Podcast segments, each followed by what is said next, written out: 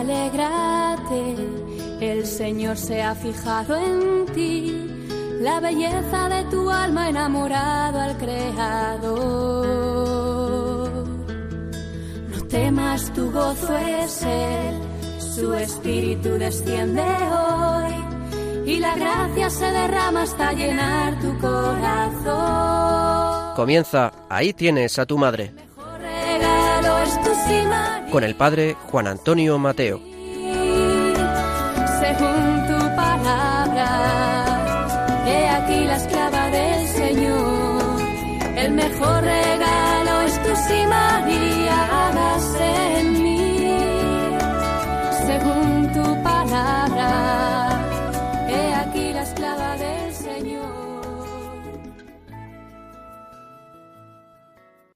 Muy queridos oyentes de este programa de Radio María, estamos en pleno camino de Cuaresma. En la piedad popular cantamos con profundo sentido de fe los dolores de la Virgen María. Stabat mater dolorosa, juxta crucem lacrimosa, canta la preciosa secuencia. En esta primera parte del programa eh, quiero recordar que un ejercicio de piedad importante en este tiempo cuaresmal es el ejercicio del Vía Crucis, el camino de la cruz, en el cual los cristianos contemplamos con emoción y gratitud aquel doloroso camino que nuestro Señor Jesucristo hizo por nuestra salvación y que culminó en el Calvario, cuando el Señor crucificado desde la cruz nos daba a su madre como madre nuestra. En este camino de la cruz contemplamos la pasión del Señor, pero también contemplamos la asociación de la Virgen Santísima a esta pasión. Ella estaba allí, al pie de la cruz, después de haber acompañado a su Hijo en aquel doloroso recorrido, unida de corazón a Él. Y en el pie de la cruz la Virgen ofrece y se ofrece. Es un profundo sentido de fe el que se esconde en esta escena que contemplamos en el piadoso ejercicio. Quisiera glosar algo este misterio a la luz de la enseñanza de la Iglesia y concretamente del Papa San Juan Pablo II, que explicó muy bien lo que significaba la Virgen María como cooperadora en la obra de la redención. Conviene tener las cosas claras en este punto, pues es un aspecto fundamental de la redención, tal como lo presenta la fe católica. No es simplemente el dolor natural de una madre ante los sufrimientos y la muerte de su hijo, que evidentemente la Virgen vivió con profunda intensidad. Se trata de algo más profundo. En una catequesis de los miércoles de San Juan Pablo II, concretamente del mes de abril del año 1997, el Santo Pontífice explicaba muy bien lo que debemos ver y contemplar en esta escena de María en el camino de la cruz y en el Calvario. Empezaba diciendo San Juan Pablo II que a lo largo de los siglos, la Iglesia ha reflexionado en la cooperación de María en la obra de la salvación y ha mirado de profundizar la comprensión de su asociación al sacrificio redentor de Cristo. Y a San Agustín atribuía a la Virgen la calificación de colaboradora en la redención concretamente en su obra de Santa Virginitate. La reflexión que se ha desarrollado a lo largo de la historia en este sentido y sobre todo de manera más intensa a partir del siglo XV. Algunos temían que se quisiera poner a María al mismo nivel de Cristo.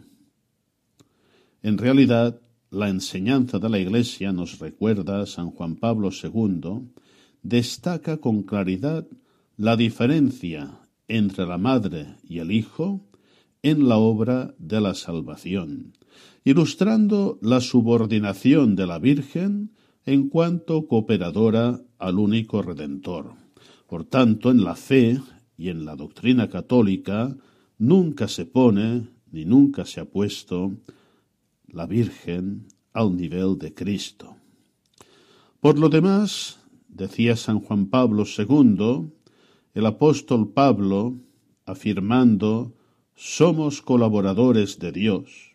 En la primera carta de los Corintios capítulo 3 versículo 9 ya sostiene la efectiva posibilidad que tiene el hombre de colaborar con Dios.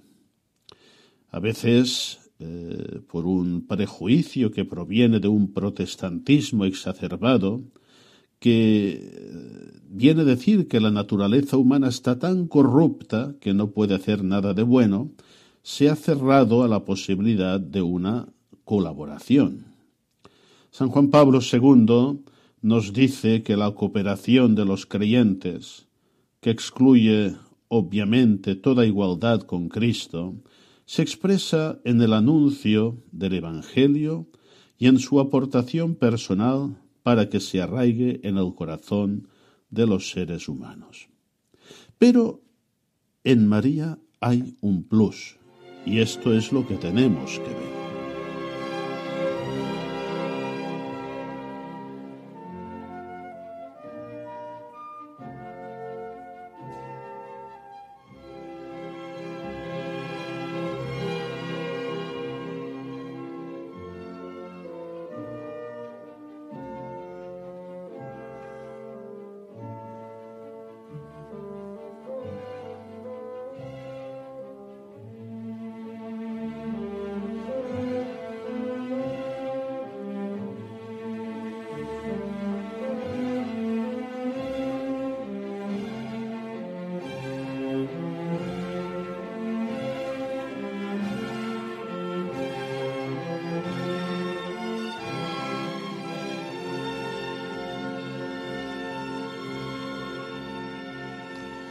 Efectivamente, San Juan Pablo II enseña que el vocablo, el término cooperadora, aplicado a la Virgen María, cobra un significado específico. Y lo dice claramente. La cooperación de los cristianos en la salvación se realiza después del acontecimiento del Calvario cuyos frutos se comprometen a difundir mediante la oración y el sacrificio. Por el contrario, la participación de María se realizó durante el acontecimiento mismo y en calidad de madre. Por tanto, se extiende a la totalidad de la obra salvífica de Cristo. Y concluye, solamente ella fue asociada de este modo al sacrificio redentor que mereció la salvación de todos los hombres. En unión con Cristo y subordinada a Él, cooperó para obtener la gracia de la salvación a toda la humanidad. Ya vemos pues que esta cooperación de Cristo, de María, la obra de Cristo, tiene unas características muy peculiares que no podemos pasar por alto. Es una cooperación que se realiza en el acontecimiento mismo de la redención y en su cualidad maternal. En particular, dice eh, San Juan Pablo II, el papel de cooperadora que desempeñó la Virgen tiene como fundamento su maternidad divina. Engendrando aquel que estaba destinado a realizar la redención del hombre, alimentándolo, presentándolo en el templo y sufriendo con él mientras moría en la cruz, cooperó de manera totalmente singular en la obra del Salvador. Y aquí recoge la afirmación del Concilio Vaticano II en la Lumen Gentium número 61. Y sigue diciendo San Juan Pablo II, aunque la llamada de Dios a cooperar en la obra de la salvación se dirige a todo ser humano, la participación de la Madre del Salvador en la redención de la humanidad representa un hecho único e irrepetible. Y sigue diciendo San Juan Pablo II, a pesar de la singularidad de esta condición, María es también destinataria de la salvación, salvada. Es la primera redimida, rescatada por Cristo del modo más sublime en su concepción inmaculada y llena de gracia del Espíritu Santo. Prosigue diciendo San Juan Pablo II, esta afirmación nos lleva ahora a preguntarnos, ¿cuál es el significado de esa singular cooperación de María en el plan de la salvación. Y responde, hay que buscarlo en una intención particular de Dios con respecto a la Madre del Redentor, a quien Jesús llama con el título de mujer en dos ocasiones solemnes, a saber, en Caná y al pie de la cruz. María está asociada a la obra salvífica en cuanto mujer el Señor que creó al hombre varón y mujer, también en la redención quiso poner al lado del nuevo Adán a la nueva Eva. La pareja de los primeros padres, dice San Juan Pablo II, emprendió el camino del pecado. Una nueva pareja, el Hijo de Dios con la colaboración de su madre, devolvería al género humano su dignidad originaria. María, nueva Eva, se convierte así en icono perfecto de la Iglesia. En el designio divino representa al pie de la cruz a la humanidad redimida que necesitada de salvación puede dar una contribución al desarrollo de la obra salvífica.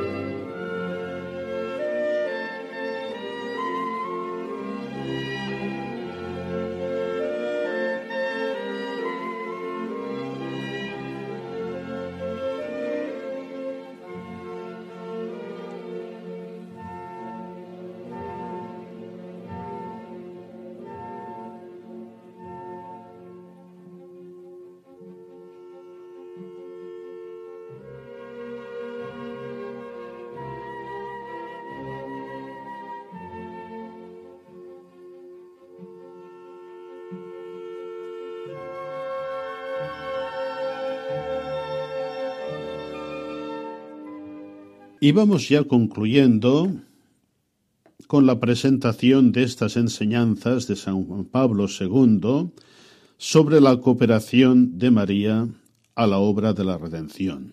Tema, como venimos diciendo, de gran importancia y que queremos contemplar y vivir en esta cuaresma. Dice San Juan Pablo II el Concilio Vaticano II tiene muy presente esta doctrina y la hace suya subrayando la contribución de la Virgen Santísima no sólo al nacimiento del Redentor, sino también a la vida de su cuerpo místico a lo largo de los siglos y hasta el escatón en la Iglesia. María colaboró y colabora en la obra de la salvación. Refiriéndose al misterio de la Anunciación, el concilio declara que la Virgen de Nazaret, abrazando la voluntad salvadora de Dios, se entregó totalmente a sí misma como esclava del Señor, a la persona y a la obra de su Hijo. Con él y en dependencia de él, se puso, por la gracia de Dios Todopoderoso, al servicio del misterio de la redención. Yo aquí añadiría aquella reflexión preciosa del Papa San Pablo VI en la solemne profesión de fe en aquel pueblo del credo de Dios, cuando decía que María estaba indisolublemente unida a Cristo su Hijo en la obra de la salvación, de la encarnación y de la redención.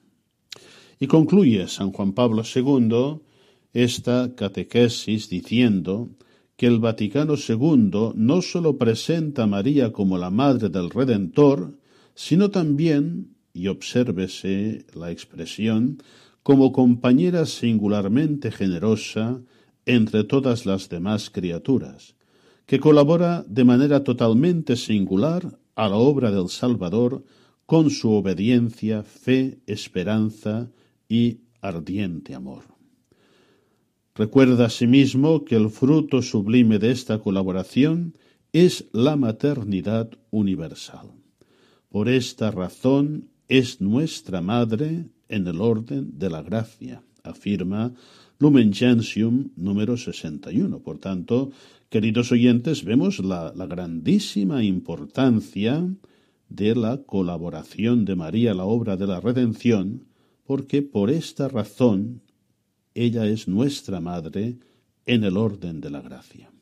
Y acaba diciendo San Juan Pablo II, por tanto, podemos dirigirnos con confianza a la Virgen Santísima, implorando su ayuda, conscientes de la misión singular que Dios le confió, colaboradora de la redención, misión que cumplió durante toda su vida y de modo particular al pie de la cruz. La Virgen Santísima, cooperadora de la redención. El vocablo que utilicemos para designar esta realidad no es lo más importante, pero ciertamente la substancia que puede esconder el vocablo sí que es realmente importante. Meditemos y vivamos esta gozosa realidad de fe en el camino cuaresmal, en la contemplación del Via Crucis, sobre todo en aquellas estaciones que vemos esta unión más explícita de la Virgen Santísima a los dolores de nuestro Salvador. Imploremos por medio de la Virgen María, nos lo recomienda San Juan Pablo II, imploremos para la Iglesia, para el mundo, remedio a tantas necesidades, a tantos problemas que nos toca vivir en todos los órdenes. Ella nos asiste y intercede poderosamente por todos nosotros.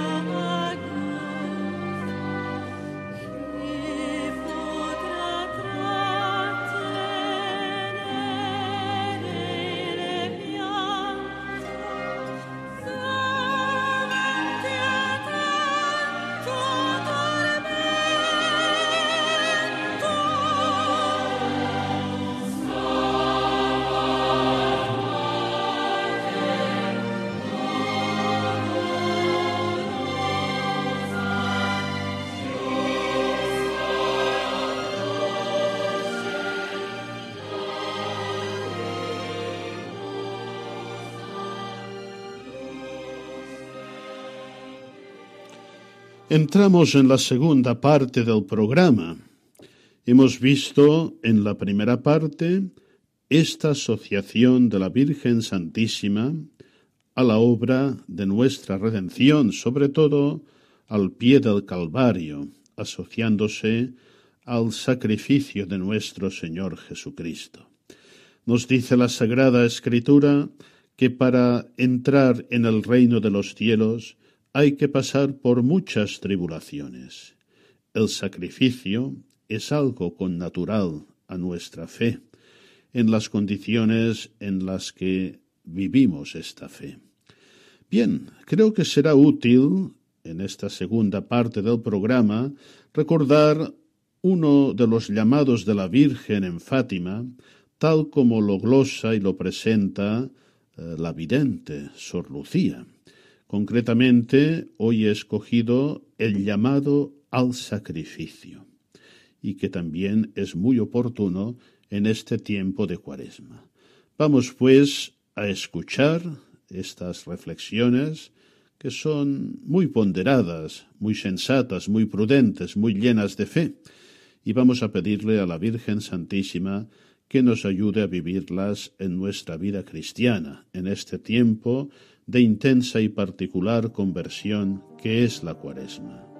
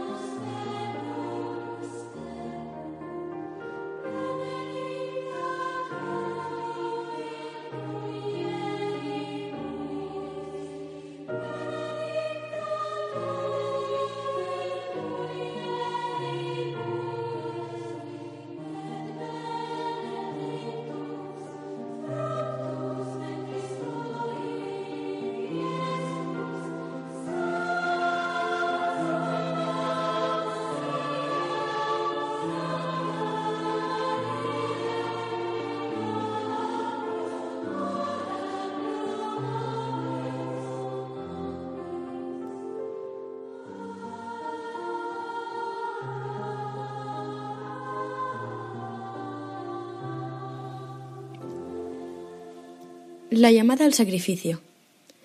La llamada al sacrificio que Dios aquí nos dirige nos la encontramos también en muchas páginas de la Sagrada Escritura.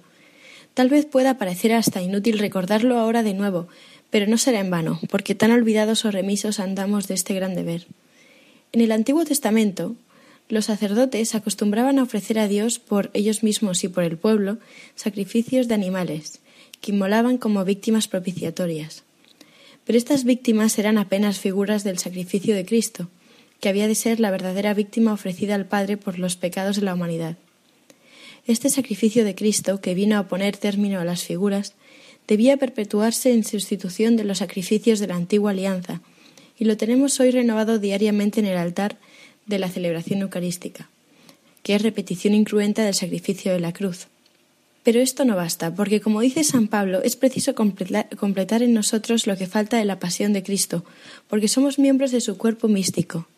Así, cuando un miembro del cuerpo sufre, todos los demás sufren con él, y cuando un miembro se sacrifica, todos los demás se sacrifican con él. Si un, si un miembro estuviera enfermo y el mal fuera grave, aunque el mal estuviese localizado sobre él, todo el cuerpo sufre y muere. Lo mismo pasa en la vida espiritual. Todos somos enfermos, todos tenemos muchas deficiencias y pecados. Por eso todos tenemos el deber de, en unión con la víctima inocente que es Cristo, sacrificarnos en reparación por nuestros pecados y por los de nuestros hermanos, porque todos somos miembros del mismo y único cuerpo místico del Señor.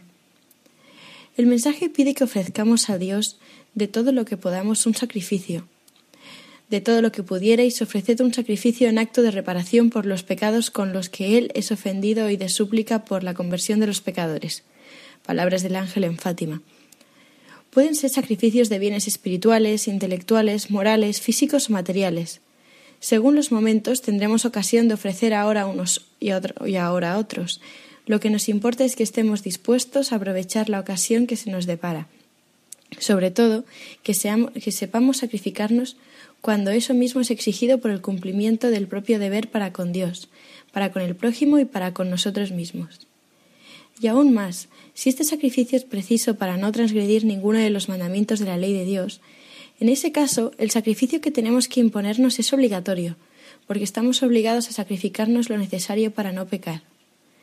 Es una exigencia de la que depende nuestra salvación eterna. Así nos lo dice Jesucristo en el Evangelio. Si alguno quiere venir en pos de mí, niéguese a sí mismo, tome su cruz cada día y sígame. Pues el que quiera salvar su vida la perderá, y el que en cambio pierda su vida por mí, éste la salvará. Porque ¿qué adelanta el hombre si gana todo el mundo?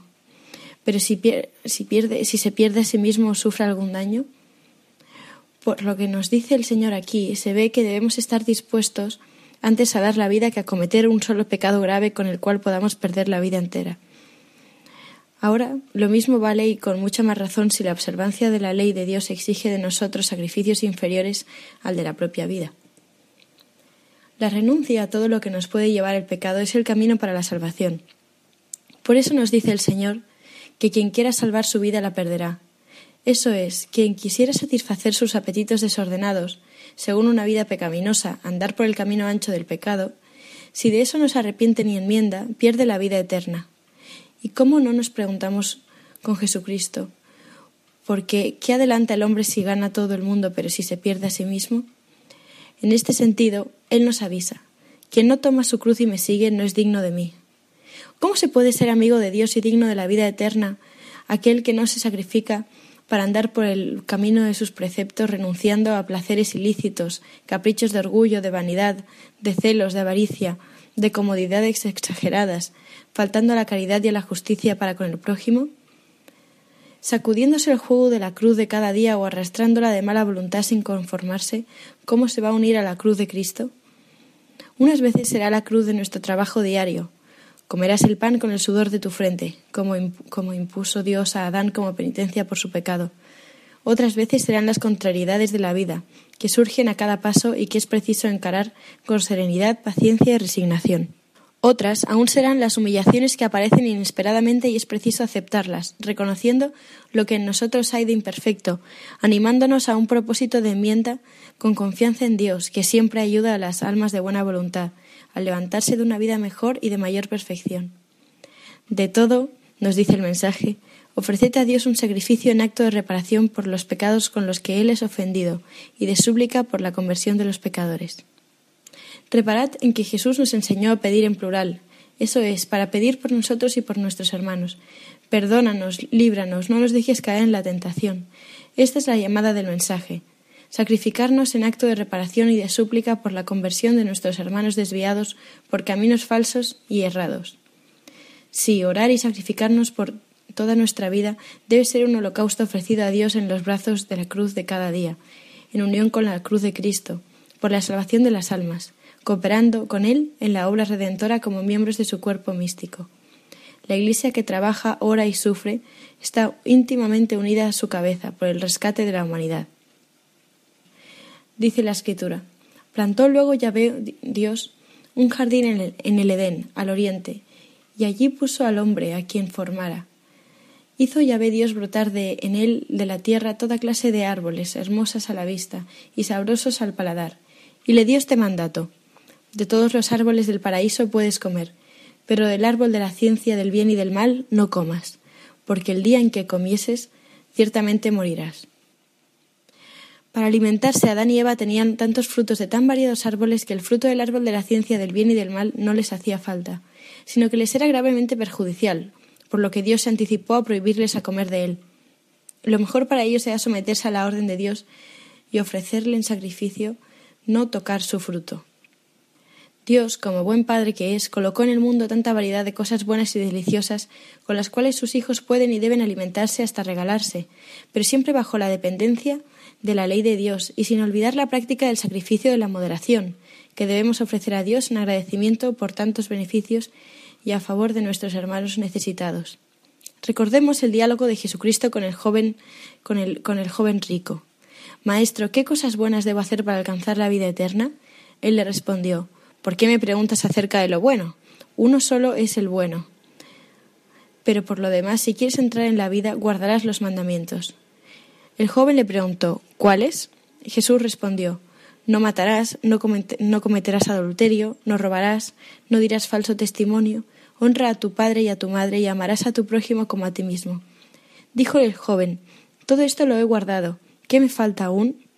Jesús le respondió, si quieres ser perfecto, ve, vende cuanto tienes y dale a los pobres, y tendrás un tesoro en los cielos.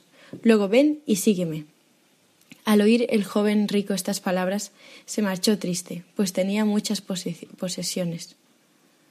Recordemos todo esto cuando Dios nos pide en el mensaje de Fátima Sacrificaos y con lo que tenéis de superfluo y malgastáis, socorred a vuestros hermanos que no tienen lo necesario y se encuentran muriendo de hambre y de frío. Es la renuncia y el sacrificio lo que Dios pide y exige de nosotros. Si no nos sacrificamos en esta vida, iremos a, ser sacrificados en la vida eterna, y no solo por haber hecho mal, sino también porque dejamos de hacer bien. Porque tuve hambre y no me disteis de comer, estaba desnudo y no me vestisteis. En verdad os digo que cuanto dejasteis de hacer con uno de estos más pequeños, también dejasteis de hacerlo conmigo. Es la generosidad de las pequeñas cosas en las que se alcanza la perfección del momento presente, sobre todo en la oración. Hacer nuestra oración con fe y atención, evitando cuando nos sea posible las distracciones, con respeto, dándonos cuenta de que estamos hablando con Dios, hacerla con confianza y amor, porque estamos tratando con aquel que sabemos que nos ama, que nos quiere ayudar en nuestra flaqueza, como un padre que da la mano al hijo pequeño para ayudarle a caminar. Cerca de Dios somos siempre hijos muy débiles, pequeñitos y flacos, en la práctica de la virtud. Tropezamos y caemos a cada instante. Por eso necesitamos que nuestro buen Padre nos dé la mano y nos ayude a levantarnos y andar por los caminos de la santidad. Muchas veces será preciso sacrificar un poco de nuestro descanso, tal vez levantarnos un poco más temprano para ir a la iglesia a tomar parte en la celebración eucarística, o por la noche, antes del descanso, disponer de unos momentos para rezar el rosario, hacer el sacrificio de apagar la radio la televisión, o dejar el móvil. Es la renuncia a los propios gustos y caprichos que Dios nos pide. Como queda dicho anteriormente, si no queremos sacrificarnos en esta vida, vendremos a ser sacrificados en la vida eterna porque si no nos salvamos por la inocencia, solo con la oración y la penitencia es como nos salvaremos.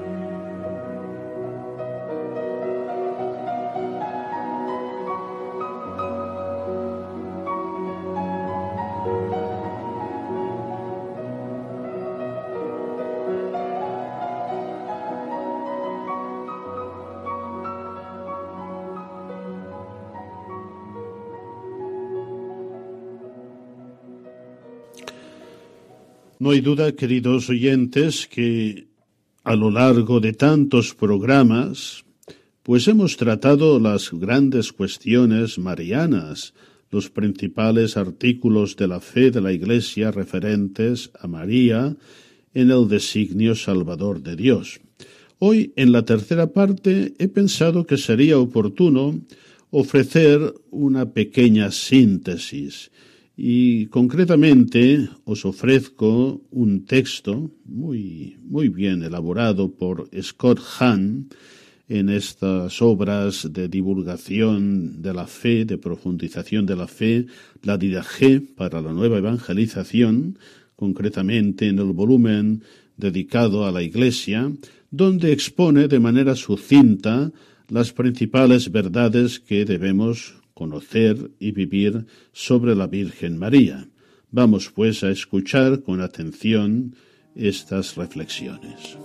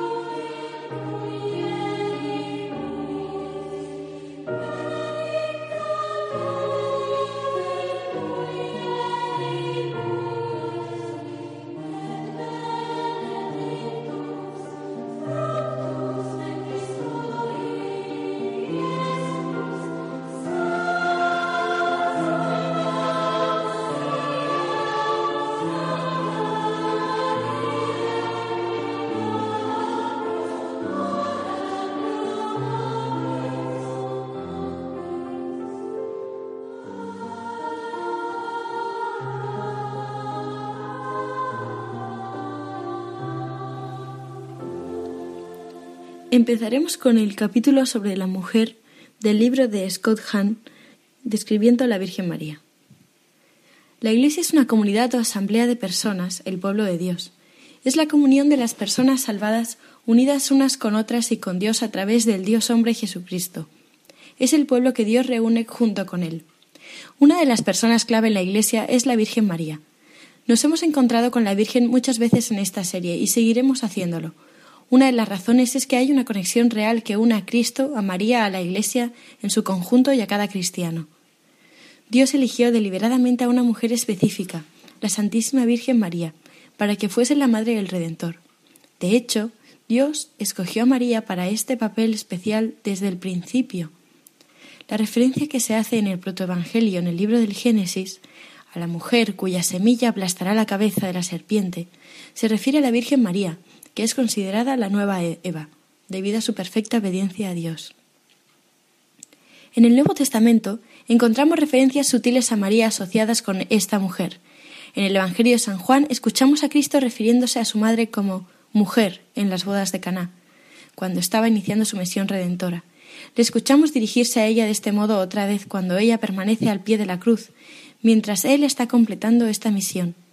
Por último, en el libro del Apocalipsis, San Juan describe a la mujer como una reina vestida de sol, y a la luna bajo sus pies y una corona de doce estrellas sobre su cabeza. De la misma forma que en el relato de la historia de la salvación comienza con tres personajes, Adán, Eva y la serpiente, esta terminará con Cristo, el nuevo Adán, la mujer, María, la nueva Eva, y Satanás derrotado por la cruz. María es la Inmaculada Concepción. Cuando el arcángel Gabriel se apareció a María para anunciarle que sería la madre del Mesías, dijo Alégrate, llena de gracia, el Señor está contigo. La Iglesia siempre ha entendido este saludo, llena de gracia, como una revelación de que Cristo preservó a María de los defectos del pecado original. Esta doctrina se denomina Inmaculada Concepción. Sabemos que debido a la desobediencia de Adán y Eva, toda la humanidad se ve afectada por el pecado original, la privación de la santidad y de la comunión con Dios que tenían originalmente nuestros primeros padres. Cristo restaura esta agraciada comunión con nosotros por medio del bautismo. En el caso de María, sin embargo, Cristo quiso que estuviese totalmente unida a Él, desde el primer instante de su existencia. La Inmaculada Concepción revela nuestra necesidad de la gracia de Dios para que podamos responder fielmente a su llamada. A través de la gracia de Cristo, María fue concebida de forma inmaculada, Permaneció sin pecado durante toda su vida y fue capaz de dar su consentimiento a todo lo que Dios le pediría. Para poder dar asentimiento libre de su fe al anuncio de su vocación, era preciso que María estuviese totalmente conducida por la gracia de Dios. Cristo se entregó a sí mismo por ella para consagrarla, purificándola con el baño del agua y de la palabra, y para presentársela gloriosa, sin mancha ni arruga, ni nada semejante, sino santa e inmaculada. Cristo hizo a María sin mancha ni arruga, en el momento de su concepción, a través del transcurso de nuestras vidas e incluso más allá en la purificación del purgatorio, pasamos por el proceso de santificación que María recibió una vez. Ahora hablemos de la Asunción de la Santísima Virgen María. Como hemos hablado antes, la Inmaculada Concepción de María preservó a la Santísima Madre de los efectos de la caída. Desde el primer instante de su concepción, María se mantuvo libre de la muerte espiritual y de la decadencia del pecado original. Y por la gracia y su cooperación permaneció sin pecado toda su vida. Por lo tanto, se deduce que María estaba libre del castigo heredado para el pecado original, la muerte física. A través de los sacramentos participamos en la gloria celestial de Cristo durante nuestra peregrinación terrena, pues la Iglesia ya ha resucitado con Cristo, pero para nosotros esta resurrección espiritual anticipa al final la resurrección corporal. María, sin embargo, experimentó esta resurrección corporal en su asunción, debido a, que, a su vocación única de Madre de Dios, que le hizo recibir por anticipado lo que se nos ha prometido a todos nosotros para el final de la historia, es decir, un cuerpo resucitado y la entrada a la gloria celestial. María es madre de la Iglesia. A través del consentimiento de María la invitación de Dios, la segunda persona de la Santísima Trinidad, se encarnó, que significa literalmente hacerse carne en su seno. María es la madre de Cristo, incluyendo su carne, su cuerpo, es la, la madre carnal. El cuerpo místico de Cristo es la Iglesia. Por lo tanto, María también tiene el legítimo título de madre de la Iglesia. Debido a que María dijo sí a ser la madre de Cristo, cada uno de nosotros tiene la oportunidad de recibir la vida sobrenatural en él. María es mucho más que la causa de que Cristo viniese al mundo. Ella participó en la redención de Cristo al unir por completo su vida y sus sufrimientos a los de su Hijo. Cristo también convirtió explícitamente a María en la madre de los miembros de la Iglesia y, la convirtió y convirtió a los miembros de la Iglesia en sus hijos. Jesús, al ver a su madre y cerca del discípulo que tanto quería, dijo a su madre, Mujer, ahí tienes a tu hijo. Y luego dijo al discípulo, Ahí tienes a tu madre. Y desde aquella hora el discípulo la recibió como algo propio. En esta escena, el discípulo que Jesús amaba representa a todos los fieles de Cristo, los miembros de la Iglesia. Con su presentación mutua de madre e hijo, Cristo designa a su propia madre, María, como madre de la Iglesia. Ella, que dio luz al cuerpo de Cristo, es asimismo la madre del cuerpo místico de Cristo. Igual que Eva fue la madre física de todos los seres humanos que nacerían un día en la vida física de la tierra, María es la madre espiritual de todos los seres humanos que nacen a la vida eterna del cielo. María es auxilio de los cristianos, es madre de Cristo y de la Iglesia, como acabamos de decir, por lo que su interés es que todos sus hijos estén unidos a Cristo. María nunca perderá la, paciencia con sus hijos o lo rechazará, sin importar lo que hagan, porque su unión con Cristo en la santidad es tan completa que nos ama con un verdadero amor incondicional y eterno. Podemos establecer una relación personal con María a través de la oración. Los cristianos han desarrollado muchas devociones populares para fomentar la oración con María, que es nuestra Madre. El Santo Rosario, que podemos rezar a diario, narra los principales acontecimientos de la vida de nuestro Señor y de María y nuestra Madre nos lo pidió que lo rezáramos por la salvación de los pecadores en Fátima. El Memorai, el Asalve, el Ángelus son oraciones marianas tradicionales con las que podemos hablar con María y tenerla en mente durante todo nuestro día.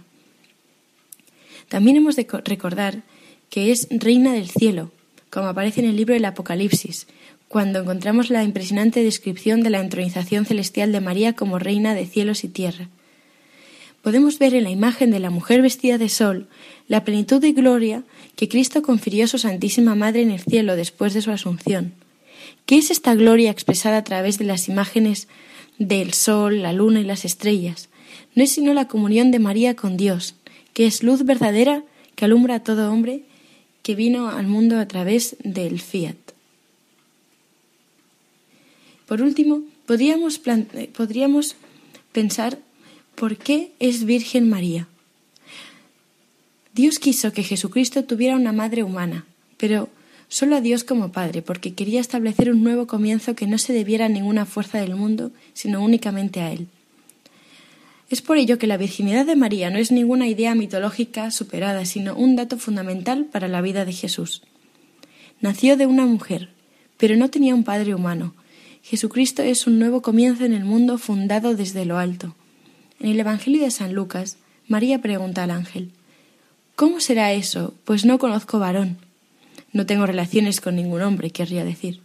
A lo que el ángel respondió El Espíritu Santo vendrá sobre ti. Aunque la Iglesia desde sus orígenes ha sufrido burlas a causa de su fe en la virginidad de María, siempre ha creído que se trata de una virginidad real y no meramente simbólica. La Virgen María es la, única persona concebida sin pecado y asunta al cielo en cuerpo y alma. Bendita tú entre todas las mujeres. Rezamos en el Ave María haciéndonos eco de las palabras de su prima Isabel cuando saludó a María durante su visita. Ella es la Madre de Dios, la Madre de la Iglesia y Madre de todos los fieles. Podemos y debemos recurrir a ella en la oración como gran intercesora, mediadora ante su Hijo Jesús y como modelo de humildad y obediencia a la voluntad de Dios.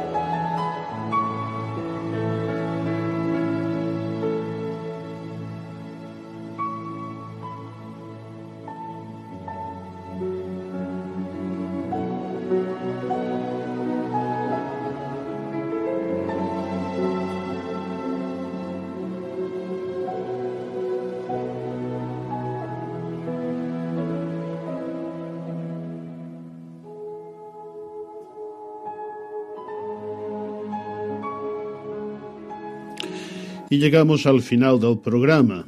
Es hora ya de despedirnos.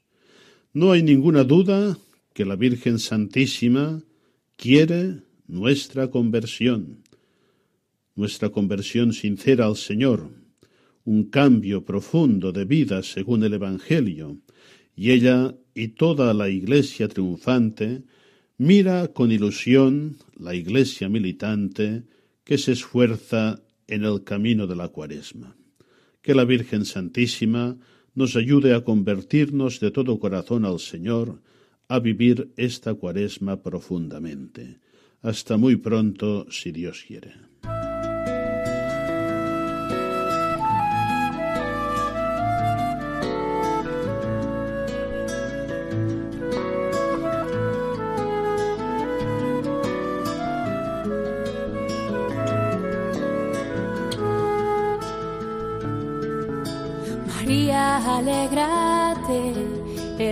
Señor se ha fijado en ti, la belleza de tu alma enamorado al Creador. No temas, tu gozo es Él, su espíritu desciende hoy y la gracia se derrama hasta llenar tu corazón. Han escuchado Ahí tienes a tu madre. El mejor Con el padre Juan Antonio Mateo.